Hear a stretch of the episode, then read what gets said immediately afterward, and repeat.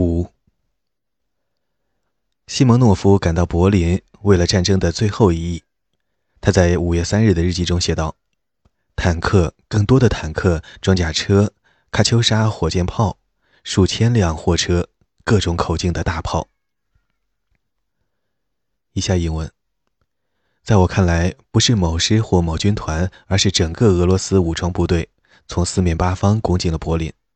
在硕大却没有品位的威廉一世纪念碑面前，一组官兵正在拍照。一次五人、十人、百人，有的挎枪，有的没有，有的精疲力尽，有的人在哈哈大笑。以上英文。五天后，西蒙诺夫在卡尔霍斯特镇报道德国投降条约的签署，然后返回莫斯科参加胜利庆典和游行活动。莫斯科的市中心挤满了士兵和平民，赶来参加五月九日的庆祝活动。塞缪尔·拉斯金的侄子马克看到美国大使馆外的鼎沸人群而变得目瞪口呆。他们聚集在马涅斯广场上，高举自制的标语牌，表示对盟国的支持。看到美国外交官和士兵，其中多人还拿着威士忌酒瓶，从窗户和阳台向外挥手致意，更发出欢愉的狂呼。在他看来，这是自1917年以来最近似于争取民主的街头游行的一件事。之后，马克返回位于西夫切夫弗拉热克大街的拉斯金公寓，参加家人的庆祝活动。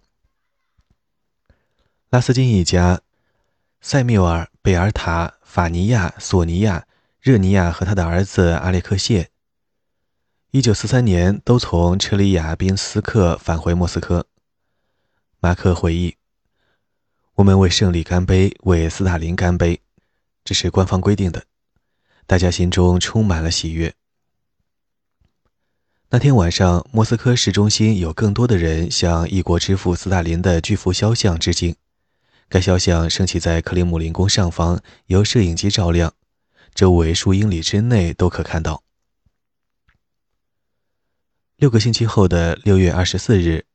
红场上举行正式的胜利游行，朱可夫元帅骑在一匹白色阿拉伯骏马上，在瓢泼大雨中率领部队和坦克迈进广场。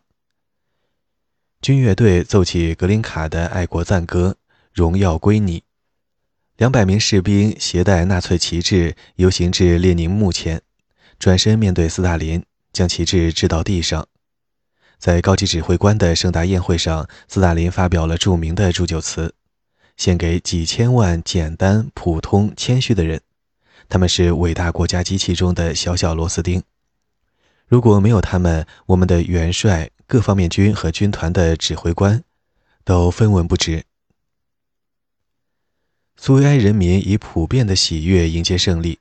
仅在这一时刻，或许在斯大林的整个统治时期，仅有这个时刻，才有真正的民族团结。甚至古拉格劳改营的囚犯也以爱国热情迎接战争的结束，他们认为自己也做出了贡献，毫无疑问，更在期待自己的大赦。一名阿克莫林斯克劳改营囚犯在五月九日晚上写给儿子的信中说：“我的一生从没吻过那么多人，纯粹是出于快乐和幸福。”以下引文：我甚至吻了男人。我们分离七年以来，这还是头一次。我完全忘却了自己的悲哀和痛苦。定居地及监狱区域的外围的人们奏起了手风琴，还有年轻人在跳舞，好像我们并不是羁绊于此，而是与你同在。以上引文。士兵逐渐回国，许多男女为适应平民生活而承受巨大周折。从战场回来已是残疾人的有两百万，他们领取微薄的津贴，很难找到工作，受到苏维埃当局犯罪般的忽视。很多人最终沦为大街上的乞丐，更多的人自战场返回，患有心理创伤，如战斗造成的心理压力、对战争心有余悸以及精神分裂等。但这些疾病很少获得苏维埃医学界的承认。退伍军人自己又过于坚韧，不愿报告自己的状况。究竟有多少患者一直无法弄清？就其他人而言，回归正常生活带来了诸多的失望，不再有家园和亲人，难以与朋友和亲戚沟通战争经验，不再有同志友谊，前线战友之间的相互理解不复存在，这些导致了战后岁月的普遍压抑。康特拉季耶夫在二十世纪九十年代写道：“我的大多数老战友，要么酗酒致死。”要么在战争结束时自杀，最近还有人自杀。以下引文：我们觉得毫无用处，成了废人。斯大林只把我们比作一台机器中的小小螺丝钉，我们感到受了侮辱，这绝不是我们在前线时的感受。我们认为我们手中掌握了俄罗斯的命运，相信自己是公民，以身作则。以上引文，康德拉季耶夫反思那些年，写道：“我们打败法西斯，解放欧洲，归来时却没有胜利者的感觉，或者说，这种感觉仅持续很短一段时间，即我们对改革仍抱有希望时。这些希望落空后，我们陷入了失望和冷漠的深渊。开始，我们还以为是战时疲惫所引起的。”我们是否真正明白，我们拯救了祖国俄罗斯，同时也拯救了斯大林政权？也许还不甚明白。即使看到这一点，我们还是会以同样方式誓死作战的。在自家的极权主义和希特勒的版本中间，我们宁可选择前者，因为忍受自家人的暴力，要比忍受外国人的更为容易。以上引文。家庭的重组比士兵在家书中想象的更为艰巨。情侣不愿等待，女人与士兵一厢情愿的想象并不相符。分离和重聚的压力导向婚姻的解体。一九四四年夏天，西蒙诺夫写了剧本《无可避免》，讲述一名军官从前线返回莫斯科，妻子和孩子早已消失于德军占领区。他断定他们已经遇难，所以与教授的女儿结婚，重建新的生活。剧本的中心思想是战后的当事人必须随遇而安，与“等着我吧”的主题竟相差十万八千里。战争结束刚好遇上古拉格囚犯的第一批大释放，1937至1938年判刑八年的数百万政治犯。期满释放恰好是一九四五至一九四六年。一九四五年之前期满的囚犯，其获释必须等到战争的结束。各个家庭开始重新拼凑，妇女们带头奔赴全国各地寻找自己的丈夫和孩子。前囚犯的居住地有严格的限制，大多数不得逗留在主要城镇，所以为了全家团聚，不得不搬去苏联偏远的角落。有时，他们能找到的唯一居所仍是古拉格区域。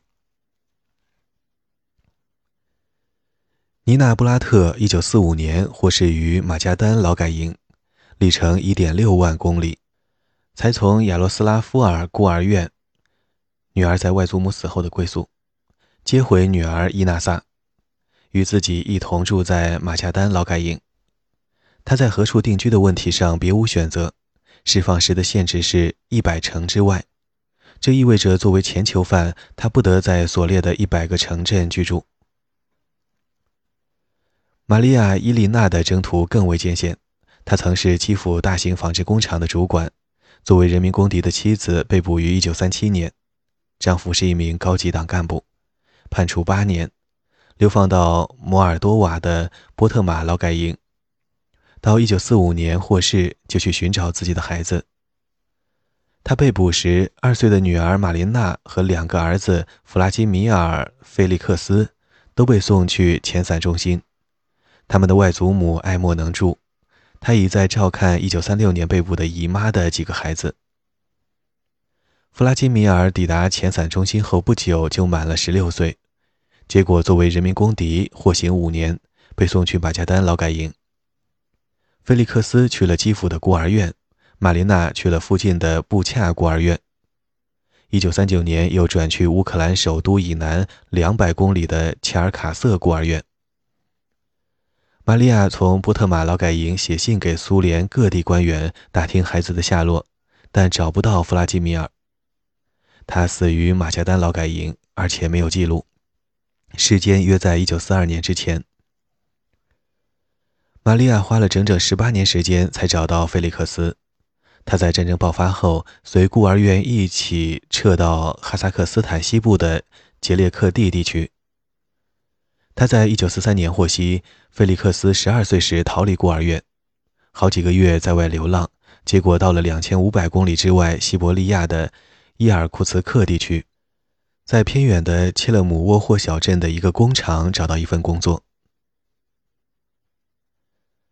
玛丽娜的运气不错，切尔卡瑟孤儿院的医生安东尼娜·马兹纳有个妹妹，凑巧也在玛利亚的劳改营。通过她，玛利亚从孤儿院员工那里定期了解自己女儿的健康状况。玛丽娜抵达布恰孤儿院后不久就患上猩红热病，几近死去。她转到切尔卡瑟孤儿院后，获得安东尼娜的精心调养。安东尼娜甚至把玛丽娜带回家与自己女儿同住，也叫玛丽娜，直到恢复健康再回到孤儿院。安东尼娜给她送来食品、酥糖、甜食，告诉她这都是母亲送来的，但往往不是真的。来自波特马劳改营的只有不定期的小额汇款，尚有一些食品包裹来自外祖母，直到战争爆发。但医生懂得，小女孩如想活下去，需要有点希望，需要相信自己有一位慈母。玛丽娜回忆：“我对母亲一点印象都没有。”以下引文：我不懂什么是母亲，但孤儿院里的大龄孩子经常会谈论自己的母亲，赞美他们的慈爱，他们会谈及战前的快乐。从不挨饿，总有面包、黄油、甜食。在我脑海中，这些甜食、巧克力、酥糖成了我想象中理想慈母的符号。这不是别人给的甜食，而是妈妈的甜食。以上引文。一九四一年，切尔卡瑟孤儿院疏散到哈萨克斯坦南部的齐姆肯特。由于有孤儿院员工的来信，玛利亚仍与女儿保持联系。玛丽娜还太小，不会自己写信，她要等到十岁才开始上学，所以由保育员代写，并加入标准的措辞，以维护孤儿院的正面形象。以下引文：一九四四年一月一日，齐姆肯特向玛利亚·马尔科夫娜致敬。我带你女儿玛莲诺奇卡给你写信，妈妈，我仍记得你。你会马上回家吗？我非常想你。我的生活很好，他们让我们吃的不错。我会唱歌跳舞，不久就要上学了。妈妈，寄一张照片给我吧。再见，我吻你，你的女儿玛莲诺奇卡。我问他还有什么要说的，他说这就够了。他身体健康，过得愉快，受到我们小集体中所有孩子的爱护。我们也定期写信给他在基辅的外祖母。私人摊位的照相费是二十二个卢布，如果想要，请寄钱来。保育员亚历山德拉·扎哈罗夫娜·格拉西姆丘克。以上引文。孤儿院在一九四五年迁回。但没去原先的切尔卡瑟，而搬至利沃夫附近的一个大庄园遗址，在乌克兰与波兰的交界处。安东尼娜消失了，玛琳娜仍在等待母亲的出现。她回忆：“我从没见过她的照片，不知她长什么样，但我觉得就像别人等待上帝一样，我在等待母亲，我的救世主。”其他的母亲陆续来到孤儿院，领走了自己的孩子。我对他们极为嫉妒，一直在梦想下次会轮到我。玛丽娜并没有意识到这些孩子与自己不同，他们的父母不是人民公敌，与子女的分隔只是由于战争。但他听到保育员在孤儿院的窃窃私语，记得“人民公敌”一词，知道它是指不能谈论的坏事。整个1945年，玛丽娜不断写信给母亲。她已在孤儿院读二年级，可以自己动笔写信。通常情况下，老师告诉孩子写什么，包括一些标准措辞，让父母知道他们在孤儿院很快活。但玛丽娜的信表达了决然不同的情绪。她在8月17日写信给母亲，以下引文：妈妈，你好吗？妈妈。请给我写信，只要一封就够了，让我知道你已收到我的信。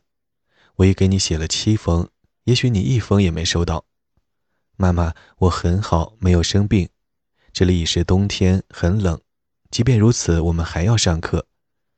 妈妈，来看我，或尽快派人来接我。我在这里已经住腻了。其他女孩不会打我，但也有相互打架的。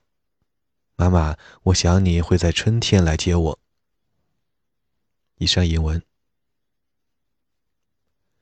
玛琳娜不知道与母亲在一起将意味着什么，只是在孤儿院感到很不愉快。她推测，像其他孩子一样，她也是因战争而与母亲分离的。现在战争结束了，母亲就会来接她，然后她就能享受其他孩子讲述的战前与大人共度的幸福生活。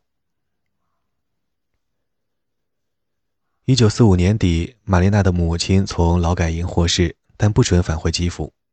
寻找孩子时，只得借宿在各地的朋友家。她侄女的丈夫是党内积极分子和历史学家，介绍她与诗人巴甫洛·迪青纳联系。迪青纳属于乌克兰首都的斯大林精英团体，私下仍对现政权不满，帮助他发现了玛丽娜的下落。玛丽娜还记得母亲的到来。所乘坐的汽车由专职司机驾驶，那通常都是政府官员使用的。一群孩子聚集在入口处，看看谁来接这位幸运的女孩。以下引文：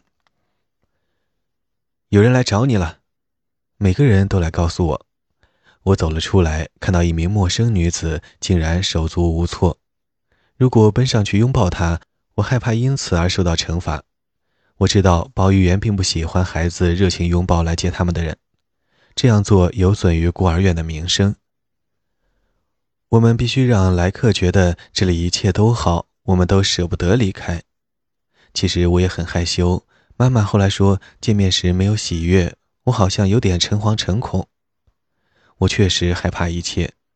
我记得当时曾想，可能不会把我带走，因为没人告诉我她是我的母亲。我不知道她是母亲，从没见过，甚至从没看到一张母亲的照片。她已经不年轻，头上戴着旧头巾，仿佛是借来的，使她显得庄重。她打扮得不像贵妇人，没有皮草、帽子、漂亮的装饰。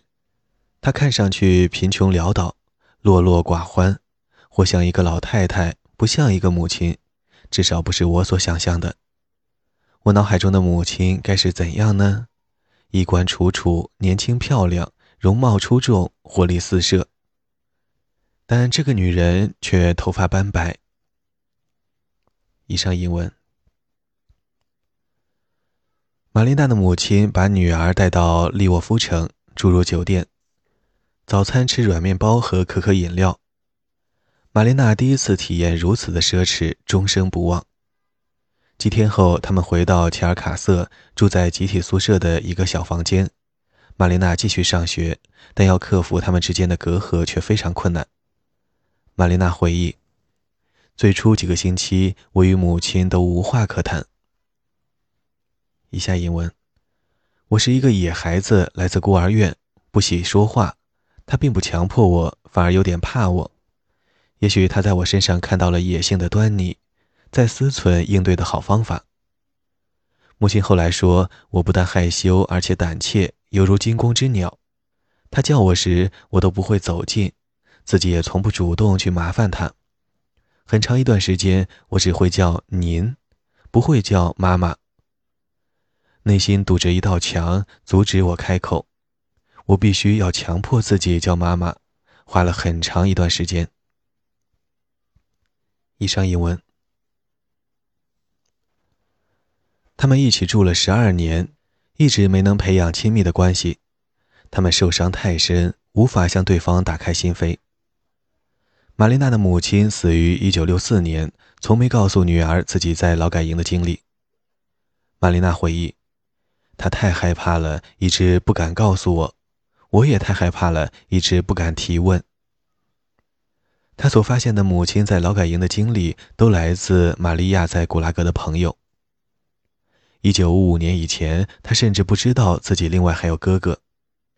当时，菲利克斯再次出现。玛利亚也知道了弗拉基米尔已死去。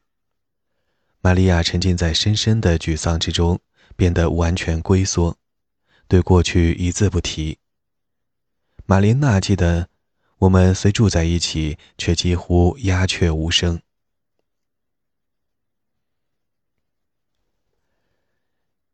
以上为《耳语者》一书第六章，等着我吧，一九四一至一九四五。朗读者：宁静的童年。微信号是同名拼音。